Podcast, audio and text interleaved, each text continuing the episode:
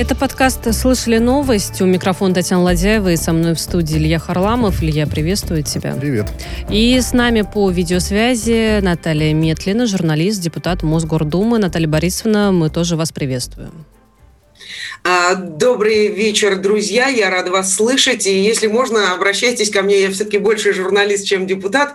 Давайте Наталья, Наталья Илья и Татьяна. Очень, а, ой, очень приятно.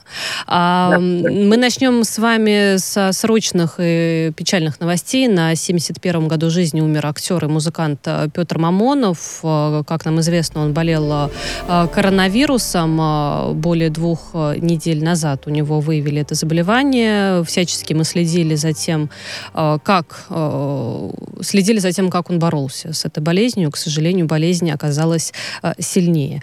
И вот ваши коллеги из Мосгордумы уже сказали о том, что память о Мамонове может быть увековечена памятной доской. Ну, будем смотреть. Ну, мне кажется, он действительно этого достоин, его заслугами, поэтому будем следить за этим развитием. И здесь же есть еще одна печальная новость. Умер солист хора турецкого Борис Горячев. Он три недели тоже боролся боролся с коронавирусом. 50 а, лет ему было, молодой, я считаю, и мог бы еще, конечно, а, пожить, но, к сожалению, вот э, все больше и больше мы читаем новостей о том, что известные люди, в том числе актеры, музыканты, они уходят из жизни. Наталья, что-то можете здесь сказать? Вы знаете, к сожалению, я ничего не могу сказать, кроме того, что а, знаете, я сейчас провела две недели в э, очень отдаленной Нижегородской деревне и была практически без связи. Это были две недели, когда я не открывала Facebook. И я почувствовала какое-то облегчение, с одной стороны, потому что я не читаю бесконечное количество некрологов. И сегодня, вот я вчера вечером вернулась, и сегодня я как бы молилась о здоровье своего коллеги, он долгие годы был консультантом моей компании, и его не стало 30 июля. А молодой мужик, 42 года. К сожалению, коронавирус э, написал нам такую поминальную ленту гигантскую, что а, просто невыносимо больно. И э, то, что вот только что пришло известие о гибели Петра Мамонова и Бориса Горячего, это те люди, которые известны всей стране и, наверное, всему миру, потому что хор Турецкого – это коллектив, который объездил, безусловно, весь мир и, э, так сказать, славил и пропагандировал русскую культуру. И я была несколько раз на концертах хора турецкого и видела этого блестя... блистательного солиста, э, как говорится, в полном рассвете сил жить да жить. Но это еще раз э, приводит меня к мысли о том, что мы слишком халатно относимся вот к этой тяжелой, чудовищной проблеме, перед которой встал весь мир, и я являюсь, ну, скажем так, я а, агрессивный пропагандист вакцинации, я сама привилась в октябре месяце, и сейчас вот я получила результаты теста а, на антитела, и у меня там 184, допустим, более 49, и это значит, что в ближайшие дни я снова пойду и получу... Ревакцинация будет. Ревакцинацию, потому что я как бы я совсем не понимаю, что происходит с людьми, которые, так сказать, вот я читаю сейчас ленты в социальных сетях, они продолжают давить на то, что причем ничего не предлагая взамен. Возможно, этот вирус не изучен. Возможно, как и многие вакцины, эта вакцина, а, так сказать, а, не имеет многолетнего, а, так сказать, опыта ну, использования. Ну, никакие Но, вакцины тем... действительно такого опыта пока э, не имеют, пока, каких-то исследований. В мире, да. И как раз-таки в этом ключе очень важно действительно поговорить о вакцинации. И хотелось затронуть э, вопрос о том, что Кремль э, не рассматривает вопрос допуска зарубежных вакцин в Россию. Дмитрий Песков, пресс-секретарь президента России, сказал о том, что выбор и так есть. Это четыре препарата наших отечественных, российских. Э, собственно, этого должно быть вполне достаточно. И зачем нужны э, другие здесь э, вакцины? Вы согласны с такой позицией? Вы знаете, э, я считаю, давайте я немножко чуть-чуть издалека э, зайду. Э, я считаю, что с точки зрения пропаганды, вообще вот всего, чего только возможно, а, а в частности вообще вопрос с коронавирусом и вопрос вакцинации, это все-таки в том числе и вопрос медицинской пропаганды, в хорошем смысле этого слова. И я считаю, что вот на этой стадии, на стадии пропаганды вакцины были допущены, э, ну, скажем так, кое-какие упущения. А часть ответственности я возлагаю на медицинское сообщество, абсолютно я об этом заявляю, при всем моем глубочайшем уважении и при всем моем коленопреклонении перед медиками, которые просто на переднем крае э, стоят, так сказать, борьбы с коронавирусом, при этом огромное количество врачей отговаривало пациентов, не вакцинировалось сами, не вакцинировались сами и говорили, слушайте, ну давайте мы подождем там и так далее, что такое вот, ах, она и не изучена и так далее тому подобное. Это первый момент. Второй момент – когда мы, с одной стороны, рапортовали о том, что вакцина «Спутник Ви, это первая вакцина в мире. И действительно, уже в августе прошлого года а, министр обороны Сергей Кужгет Шойгу докладывал Путину о том, что эта вакцина, а, которая была разработана Институтом Гавалеи при содействии 48-го ТНИ Министерства обороны, она уже будет, э, так сказать, проходит клинические испытания, и вот она близка-близка уже к производству. Тем не менее, параллельно почему-то в средствах массовой информации российских началась кампания по дискредитации зарубежных вакцин. Это Pfizer, это Moderna, это Johnson Johnson и так далее. AstraZeneca. Сидит простой русский человек перед экраном телевизора и думает, если их Мерседес такое, извините, дерьмо, то что же наши Жигули? это, здесь... это как ну, бы одна линия. Это одна линия. Есть вторая. Параллельно идет информация о том, что Россия одна из первых выходит, активно выходит из пандемии. Вот посмотрите, мы практически, так сказать, открываем веранды, у нас рестораны. Не, но мы еще понимаем, работает. что мы еще никуда не выходим. У нас э, до сих пор действуют это ограничения было... периодически. Это Татьяна, было еще в прош... это, прошлым это летом. Было... Прошлым летом да, это было. Да. да, это было прошлым летом, осенью. У нас, помните вы, дети в сентябре вышли в школы. И человек сидит, с одной стороны у него «Жигули», с другой стороны мы выходим из пандемии. Он думает, а зачем мне прививаться? И только сейчас, а ученые говорили о том, что, ребята, нас накроет и третья волна, и четвертая, и так далее, и тому подобное. И будет всем плохо, прививайтесь. А люди сидели и говорили, нет, мы подождем, пожалуй. Сейчас, вот слава тебе, Господи, не было бы счастья, да несчастье помогло. Начали включать мозги, началась вот эта вот активная борьба с этим антипрививочным, а, совершенно непонятным, откуда взявшимся, ну, понятно, откуда взявшимся движением, но тем не менее, вот все-таки все-таки 87 тысяч – это средняя цифра по Москве в день. Это люди приходят на прививочные пункты и прививаются, потому что Москва все равно остается центром, так сказать, а, пандемии в стране. И для меня, конечно, радостно, что я считаю, что это коренной перелом. Но и это не значит ничего. Давайте посмотрим на британские цифры. 30 тысяч в день – это новые а, заразившиеся Великобритании, которая вышла, в общем-то, в лидеры по, э, по вопросу вакцинации. И все равно вирус косит даже тех, кто а, пережил прививку. Другой вопрос – это вопрос, конечно же, исхода, потому что мы понимаем, что, конечно же, болезнь после прививки протекает ну, это, гораздо... Это самое Наталья, главное, Наталья, это скажите, пожалуйста, донести, да. А скажите, пожалуйста, ну а почему бы все-таки не допустить на российский рынок э, иностранные вакцины за деньги? Я вот этот вопрос периодически задаю. Э, это не государственная какая-то программа, такой коммерческий, если угодно, проект. Ну, может быть, кто кто-то доверяет э, зарубежным вакцинам, уколется, и будет всем лучше только за свои деньги. Почему, почему нет?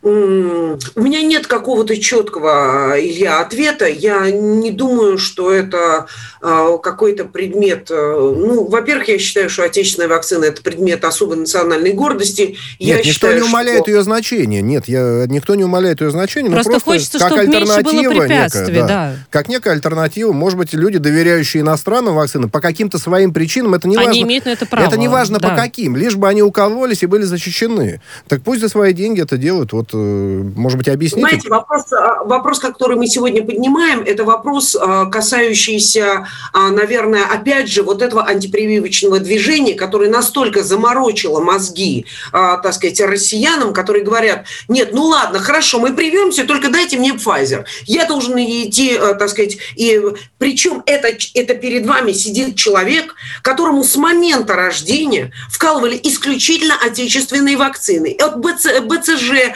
ОСПА, корь, коклюш, скарлатина и все, все что угодно. Столбняк. Сейчас он идет, а, его укусила собака, ему колят а, а, противостолбнячную вакцины. И он не задает вопросом, а где же Pfizer? Предоставьте мне, пожалуйста, Pfizer. Главное, чтобы действительно прививались. Я считаю, Нет, Наталья, но тем здесь... не менее, да, да. Ну, как бы вот сложилось у него такое если, мнение, если да. Это, и, и он как бы, да, его не, не, не отвратить от этого мнения. Но Коллеги, здесь давайте в завершении затронем еще один момент. Вот мы знаем, как сейчас работают QR-коды э, э, в кафе и ресторанах в Москве.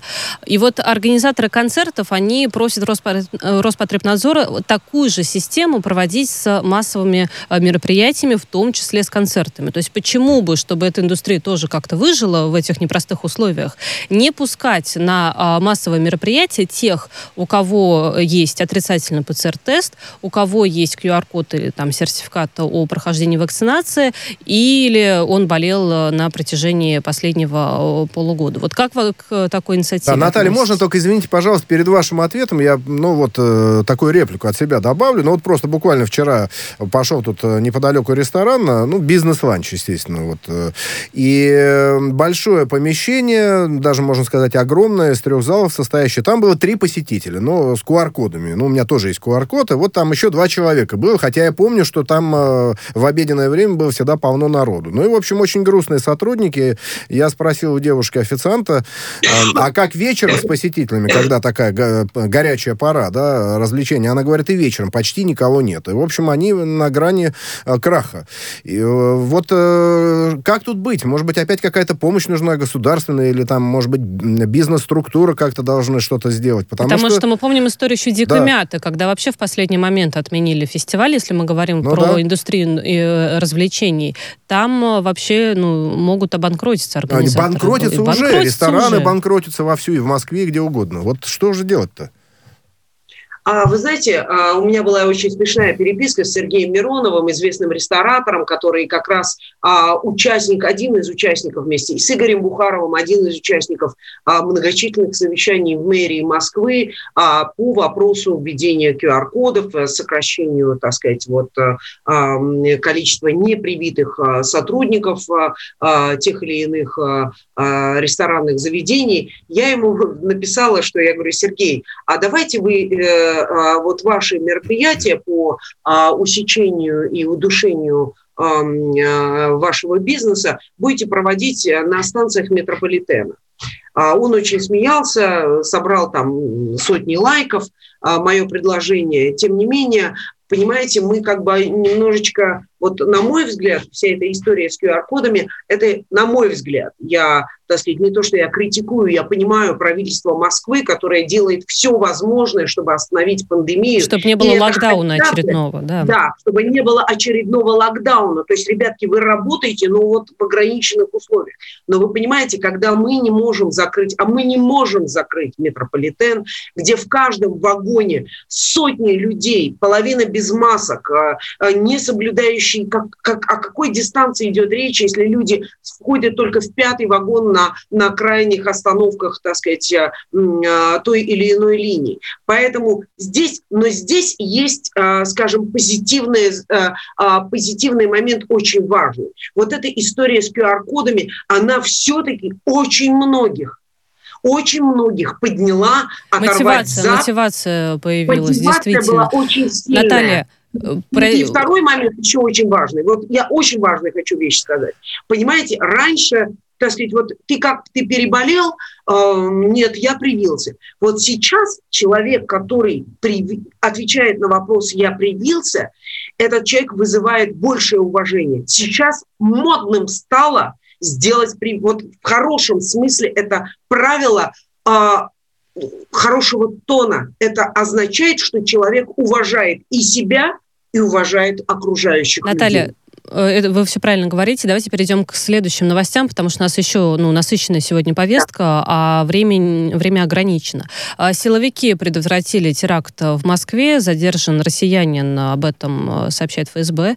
А, в июле он планировал подорвать самодельное взрывное устройство в местах массового скопления людей. А, я в очередной раз поблагодарю, собственно, тех, кто оперативно сработал и предотвратили теракт, но такие новости, мне кажется, мы стали читать почти каждую неделю. Очень много сообщений о том, что в том или ином городе за последнее время предотвратили теракт. Хорошо, что предотвратили, но у меня а, вот а, вопрос. А почему так часто мы стали читать эти новости? Или, может быть, раньше просто об этом нам не рассказывали? Вот ваша здесь какая позиция?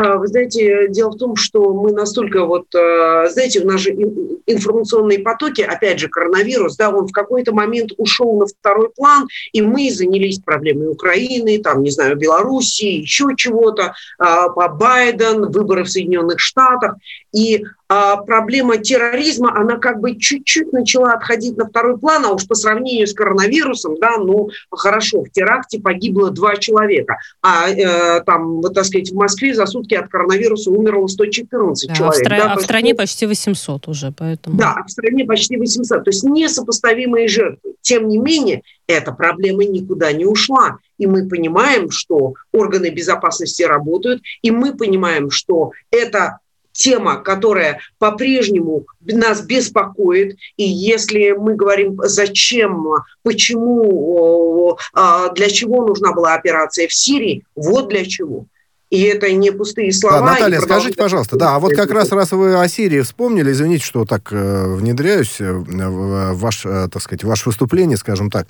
Но вот э, когда была э, операция в Чеченской Республике по наведению конституционного порядка, теракты были, к сожалению, регулярными в разных городах России, было очень много жертв. Э, понятно, почему они происходили, да, террористы как-то пытались э, отомстить. Э, когда Россия пришла в Сирию, тоже, кстати говоря, говоря, ведь был теракт, если мы помним, с самолетом, который из Египта летел. А, но тогда тоже были попытки, потому что это было что-то новое. Да? Вот Россия в Сирии решает какие-то вопросы, борется с терроризмом. Тогда был пик э, недовольства России со стороны вот этих кругов, так их назовем. Но вот сейчас, э, что может быть почвой э, для, для подготовки терактов? То есть кто эти люди могут быть? По чьей указке действовать? Вроде бы в Сирии более или менее спокойно. Но на, вот в данном случае опять речь идет про Сирию. Да, то есть э, в, чем, в чем дело? Обострения никакого нет вроде бы.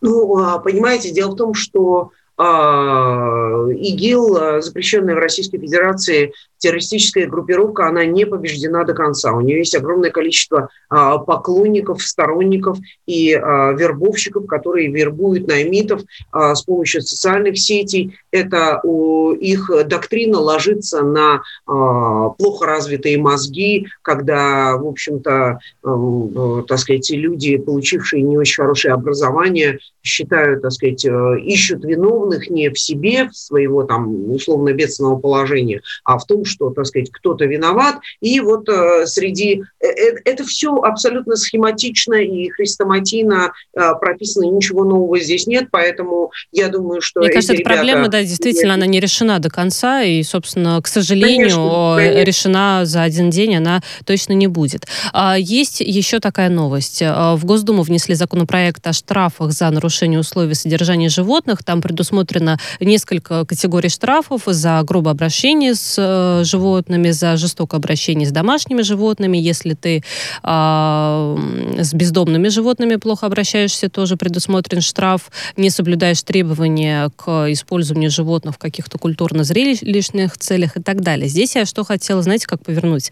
А, в 2018 году уже был принят закон об ответственном обращении с а, животными. И там э, была предусмо... предусматривается э, уголовная ответственность за жестокое обращение. Сейчас хотят ввести штрафы. А вот с момента принятия этого закона э, ситуация и какая-то картина действительно в России изменилась в этом вопросе и изменится ли с введением штрафов? Ну, вы знаете, как вам сказать, я являюсь владельцем хорошей недорогой собаки, у меня, в общем, всю мою практически сознательную жизнь а, животные рядом со мной живут.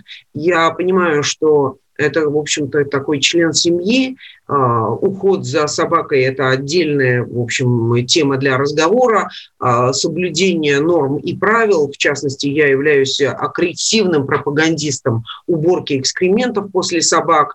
Но, а, вы знаете, э, зоозащитники – это тоже как бы такая достаточно сложная категория граждан. Они очень э, радикальные, они очень агрессивные, они иногда перегибают палку, но доля правды, так сказать, есть в их, безусловно... Но вот этот законопроект о штрафах, он необходим, по вашему мнению, или это уже будет перебор, и так один закон уже принят? Понимаете, вопрос заключается не в том, так сказать, кто кто, кто это будет? Опять это все ляжет на полицию. У нас э, детей бьют, э, и полиция бездействует.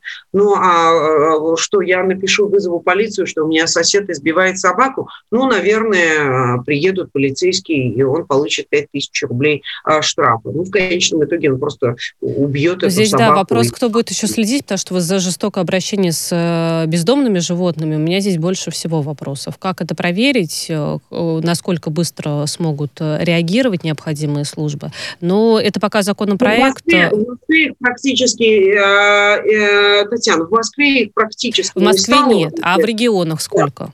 А в регионах, вот вы знаете, вот я езжу на дачу к себе, и у меня вот в Голицыно, я прихожу на рынок, и вот там ходят такие, знаете, они как коровы, у них чипы такие на, на ушах желтые, пластиковые, э, бродячие собаки, все их подкармливают. То есть я понимаю, что собаки чипированы, собаки стерилизованы и так далее и тому подобное. Но э, у нас э, есть э, приюты, в которых не очень хорошо относятся к собакам э, и так далее. Эта тема долгая, но э, тема сложная для реализации. И самое главное, вот кто будет этот, э, следить за исполнением этого законодательства, это открытый вопрос. По поводу регионов. А, жители Омской деревни Верхний Карбуш написали Ангеле э, Меркель с просьбой отремонтировать у них дорогу. Почему написали ей? Потому что деревня была основана э, русскими немцами, и очень многие жители этой деревни имеют э, немецкие корни. А, дорогу там должны были отремонтировать в этом году. А, сроки ремонта перенесли из-за необходимости пересчета стоимости проекта на следующий год. Да, но тем не менее 800 рублей, да, вы выделили мгновенно, насколько я понимаю, и дорога будет отремонтирована. 800 миллионов рублей выделили, я так понимаю, после вот этого да, уже да, небольшого письма, да. скандала. Да. Песков что 800 сказал? Тут... миллионов выделили Омской области. Ом... Да, это тоже ну, важное да, уточнение. Да, да. Омской области, да. в общем, сам, ну, в Германии ответили, что помочь не могут, потому что не могут вмешиваться в работу наших э, местных российских э, структур, э, а Песков сказал, что да, вот это халатность, это проблемы, и надеемся, что региональные власти ну, обратят как-то внимание. А деньги при этом выделило федеральное правительство. Ну да, кстати говоря, вы до этого обращались с какими-то просьбами. Я вот, насколько помню, еще и с Обамой это началось. И к Обаме, и к Трампу, и вот теперь к Меркель. Не становится ли это дурной традицией? Да? Как, какие-то сбои дают вот э, на низовом уровне системы, и не, не слышат жители. Они вот вынуждены заниматься такими вещами. Значит, вот у меня в руке ручка, ручка. Вот я этой ручкой подписываю бюджет города Москвы. 3 триллиона 152 миллиарда рублей. Чтобы вы понимали, ну, для сравнения, это бюджет города Москвы. А для сравнения, следующим а, пунктом идет город Санкт-Петербург. 600, я могу ошибиться там, так сказать, до деталей, но я специально интересовалась. 600, по-моему, 78 миллиардов рублей. Затем идут города-миллионники, гигантские, это Новосибирск и Екатеринбург, с бюджетами 49 и 50 миллиардов рублей. На а, благоустройство детских площадок города Хабаровска, города с 600-тысячным населением, а правительство выделяет, города выделяет 27 миллионов рублей. То есть вы понимаете, да, 20 миллионов это стоит одна площадка детская в городе Москва, которую меняют с а, завидной омерзительной регулярностью. Да и не только площадки. Дальше идем. Я написала письмо руководству Лукаяновского района Нижегородской области, в котором написала, что деревня Курелиха существует с 1900 примерно 20 года. То есть за 100 лет а, деревня Курилиха, в которой когда-то, так сказать, проживало там около там, 90 семей, 30 человек ушло на фронт, вернулся, по-моему, мой дед и еще, по-моему, пара-тройка мужиков. Наталья, у нас прям полминутки остается до паузы. Да. Полминутки. Угу. Я вам хочу сказать, что мне сказали, что денег в бюджете нет, что каждый год мы можем ремонтировать только 10 километров дорог. И это проблема не только маленькой омской деревни. Это, это проблема конечно, вообще проблема многих России. регионов. И сказать, что это халатность, ну, я бы здесь не разделила вот этот термин а, Дмитрия Пескова. Речь идет о том, что реально в бюджетах маленьких городов и деревень денег на это нет. А деньги выделять на инфраструктурные проекты не просто надо, а необходимо. Это мы согласны полностью. А, а, Наталья, просьба оставаться с нами на связи. Мы через а, небольшую паузу вернемся в студию. Наталья Метлина, журналист и депутат Мосгордумы.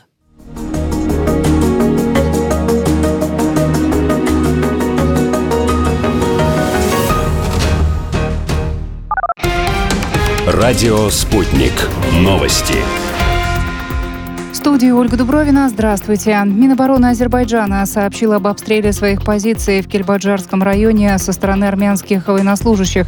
По данным ведомства, огонь велся с территории села Зеркент Бессар-Кичарского района. С целью подавления был произведен ответный огонь, сообщает Минобороны Азербайджана. Погибших и раненых среди личного состава азербайджанской армии нет. Президент России Владимир Путин э, выразил соболезнования канцлеру ФРГ, э, ФРГ Ангеле Меркель и президенту Германии Франку Вальтеру Штайнмайеру э, в связи с трагическими последствиями циклона, обрушившегося на запад Германии. Телеграмма опубликована на сайте Кремля. Число жертв наводнений, вызванных дождями в федеральных землях Рейнланд-Пфальц и Северный Рейн-Вестфалия возросло до 42. Правительство Германии окажет всеобъемлющую помощь пострадавшим от наводнения регионам. Об этом заявила канцлер Ангела Меркель, который находится с визитом в Вашингтоне. Железнодорожный концерн Deutsche Bahn сообщил об отмене и задержке поездов на западе ФРГ после наводнений. В частности, ограничения коснутся регионов Кёльн, Дюссельдорф, Эссен, Дортмунд, Вуперталь, Хаген, Дор... Кобленц, а также международного железнодорожного сообщения Кёльн-Брюссель. Президент Украины Владимир Зеленский считает, что встреча канцлера ФРГ Ангелы Меркель и президента США Джо Байдена может изменить будущее Европы.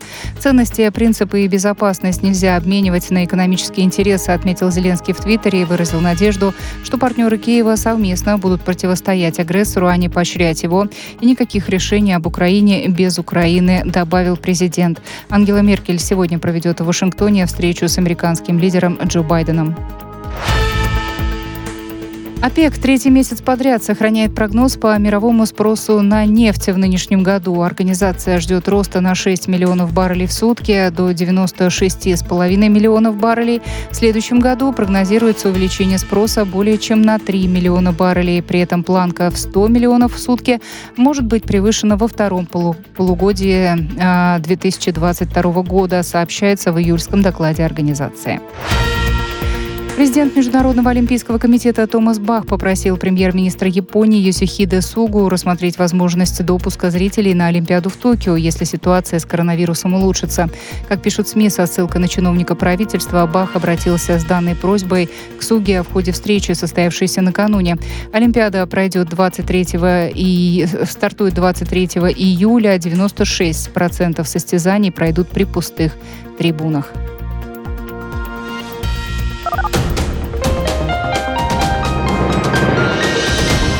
Следующий выпуск новостей на радио «Спутника» в начале часа.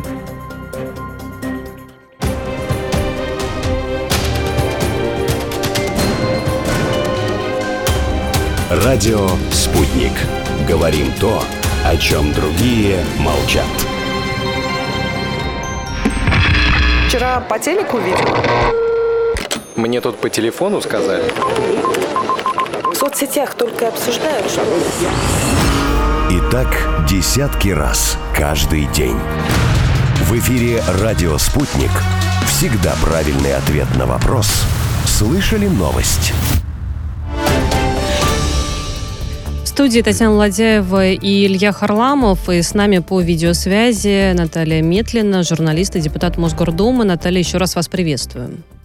Вечер. А, здравствуйте. Я ознакомилась с некоторыми э, проектами, работами э, в вашей деятельности и как депутата, и как журналиста, и заметила, что вы, если я ошибаюсь, вы меня поправьте, э, с недвижимостью ну, были когда-либо связаны, по крайней мере, этой тематикой интересовались. И вот в этом ключе, знаете, хотелось бы с вами обсудить несколько новостей. К примеру, самое дешевое жилье в Москве, как выяснилось, стоит 1 миллион миллион восемьсот э, тысяч рублей. Речь идет о комнате. Ее площадь составляет всего лишь э, чуть более 7 э, квадратных метров в юго-восточном округе. При этом самая дорогая отдельная комната продается за 16 миллионов рублей, 33 квадратных метра в центральном округе. И здесь что отмечают эксперты? Говорят о том, что комната является вообще хорошим способом инвестировать свои деньги и финансы. Важно, чтобы комната комната при этом была не в доле, а как отдельный объект э, недвижимости. Вот насколько вы согласны с такими выводами э, касательно такого вида недвижимости?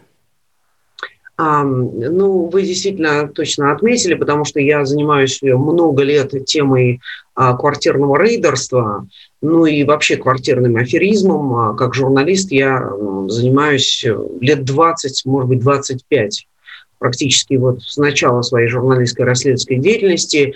И сейчас, как депутат Мосгордумы, я подготовила, и мы идем очень тяжелым путем.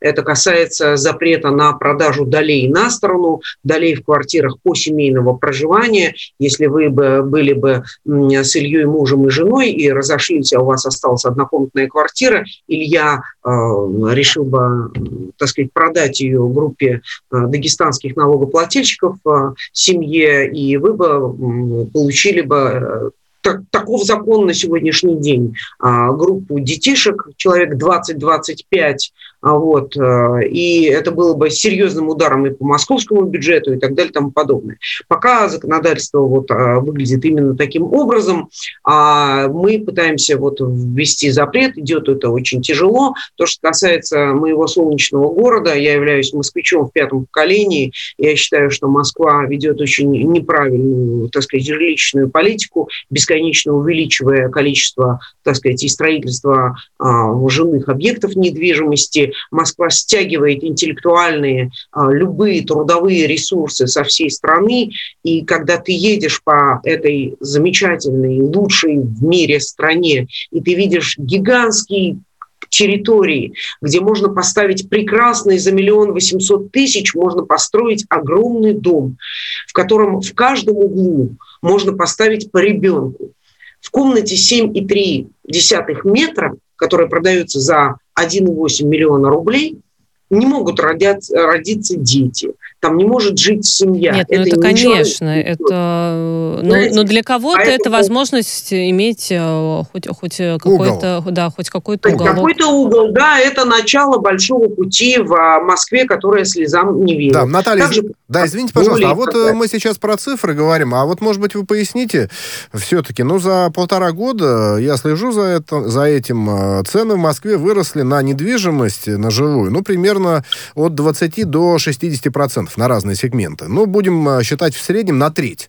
Замечательная есть программа э, льготного ипотечного кредитования 6%, но когда выросла уже квартира... 7, уже 7. Ну, 7, да. Но когда выросла квартира на 40%, эта программа, в общем, становится для того, кому отдавать этот долг, э, не очень, собственно говоря, льготной, да, потому что все равно платить придется гораздо больше.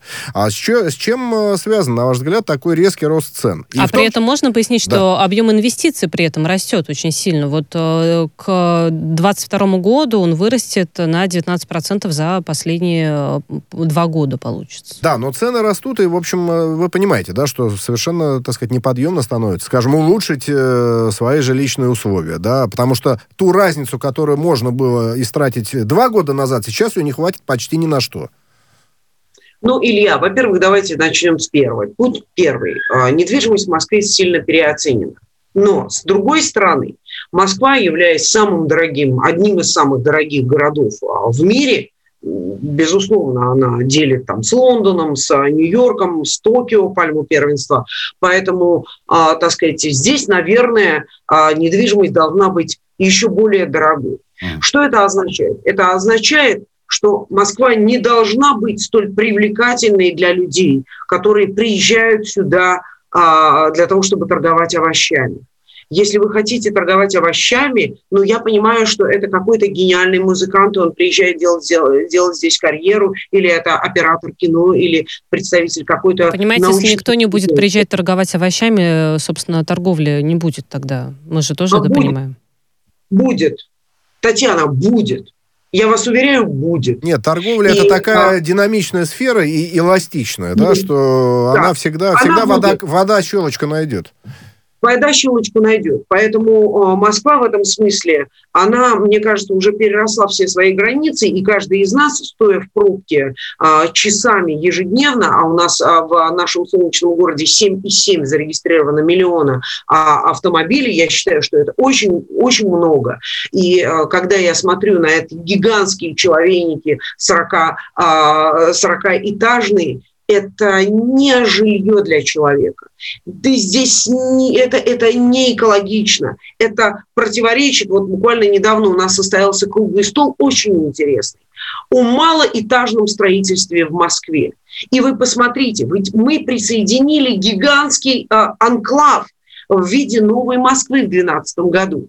И это должно было стать местом, где как раз с одной стороны, ты получаешь всю московскую инфраструктуру, с другой стороны, ты имеешь возможность жить на своем приусадебном участке в частном доме, вложив в него ровно столько, а может быть и меньше, чем ты вложишь в 17-метровую студию в Балашихе. Но почему-то мы не занимаемся развитием инфраструктуры. Ведь а, то же самое дороги, газификация нас разделили почему-то жителей СНТ и жителей деревень. Если нет прописанных, значит не положен газ. Если есть прописанные, значит положен и газ, и дорога. Хочется и сказать, Москва не сразу строилась. Может быть, все-таки ситуация будет как-то налаживаться, нет, потому что, судя по тенденции и динамике, строительство будет только... Вот это та сфера, которая, по-моему, не пострадала от э, пандемии в частности. Строительство нарастает, да. да Такое нарастает. ощущение, что территория тоже растягивается, как резиновая, и все, так сказать, новые дома. Понимаете, и вот, точечная вот, застройка, кстати, смотрите. ведется. Я вот знаю конкретные адреса.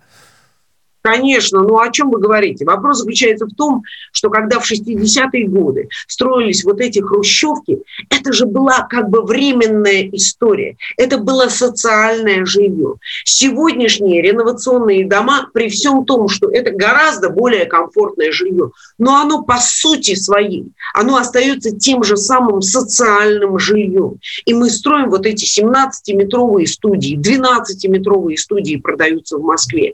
Понимаете, это не про семью, это не про демографию. Нет, а это, конечно выбираем. же, про то, чтобы, э, собственно, это еще про уровень э, жизни, что человек себе может э, позволить купить, да, вот на конечно. начальном этапе только конечно. такое жилье. Наталья, мы давайте коротко затронем еще один вопрос. Россия заняла третье место в списке стран, которые направляют компания Twitter наибольшее число запросов на удаление контента. Об этом сам Twitter пишет. Вот данные за второе полугодие прошлого года предоставлены. Помимо России, кто еще жалуется на контент? Япония, Индия, э, Турция и Южная Корея. Это, это государственная жалоба или, или всех подряд пользователей? Вот не совсем понятно из этого сообщения. То есть, если, если государство требует, э, это одно. Юридические да? требования. Да, ну, наверное, да. Гос, может быть, государство, может быть, нет. И Твиттер при этом э, удовлетворяет э, менее 30% в общем этих запросов, а всего их почти 39 тысяч этих требований. У меня здесь вопрос к самому Твиттеру, на самом деле, возникает. А почему, в принципе, такое количество контента у них, которые вот разные страны, не одна страна, а разные страны требуют удалить? Ну, понимаете, Твиттер – это такая же социальная сеть, как и любая другая. А, это частная Частная лавочка, организация, которая... да, да. Свой устав Абсолютно. и все. Главное, чтобы уставу да. не противоречил, а дальше... Не, ну там да. просто на что жалобы? На пропаганду, там, суицида того же, да, то есть э, какие-то сообщения такого характера. Просят удалить. Но мне кажется, это очень вполне естественное требование, независимо от какого государства оно поступает. Ну, а, понимаете, вот э, лидер одной из э, африканских стран сделал проще. Когда Твиттер удалил его а, пост о чем-то, он просто взял и, и а, заблокировал Твиттер в своей стране. Понимаете, можно пойти таким путем. Но мы крайне толерантно относимся ко всему. Мы за свободу слова, мы за, так сказать, пусть цветут все цветы. Так сказать, как раньше говорили, в Китае. И поэтому считается, что я, честно говоря, считаю, что в отношении социальных сетей нужно вести чуть-чуть более жесткую позицию. И вот э, не зря человек по фамилии Цукерберг а, тут то есть, предстал перед законодателями американскими, и он снял майку, одел костюмчик и краснел там, и, так сказать, багровел несколько часов, когда ему, так сказать, втирали. Ну и то, что заблокирован аккаунт в Твиттере э, самого Трампа, это еще одно доказательство того, что Твиттер ведет свою какую-то совершенно далекую от э, конституционных прав и свобод граждан и законов о средствах массовой информации той или иной страны политику. Поэтому, конечно же, а, мы не говорим, что это территория свободы и э, тем более территория свободы слова. Наталья, спасибо большое за столь интересную беседу. Время принеслось незаметно. Нашего подкаста «Слышали новость». А гостем сегодняшнего подкаста была Наталья Метлина, журналист, депутат Мосгордумы. В студии работали для вас Татьяна Ладяева и Илья Харламов. Илья, спасибо. Спасибо.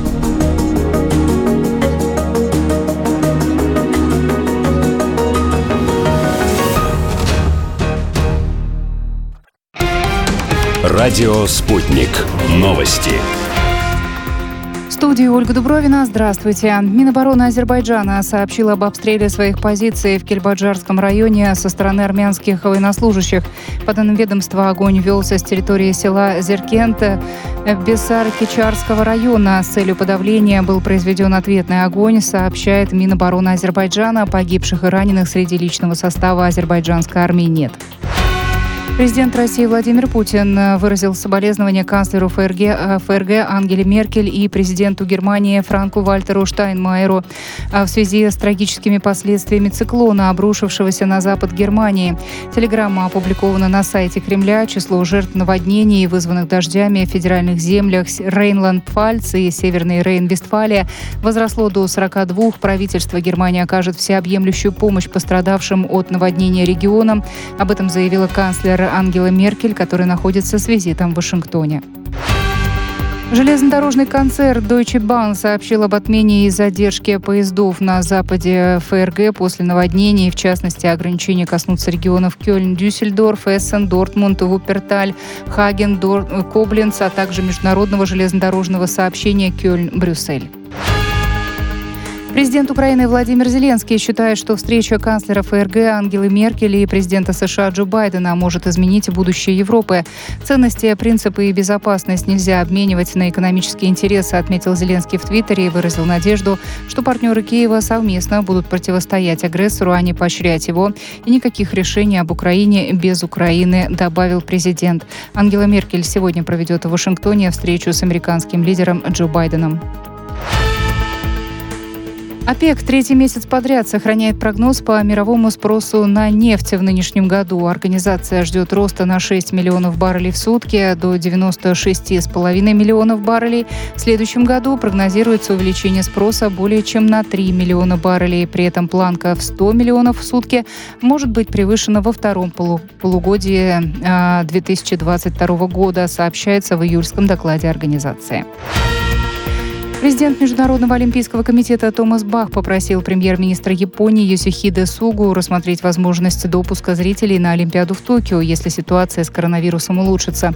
Как пишут СМИ со ссылкой на чиновника правительства, Бах обратился с данной просьбой к Суге в ходе встречи, состоявшейся накануне.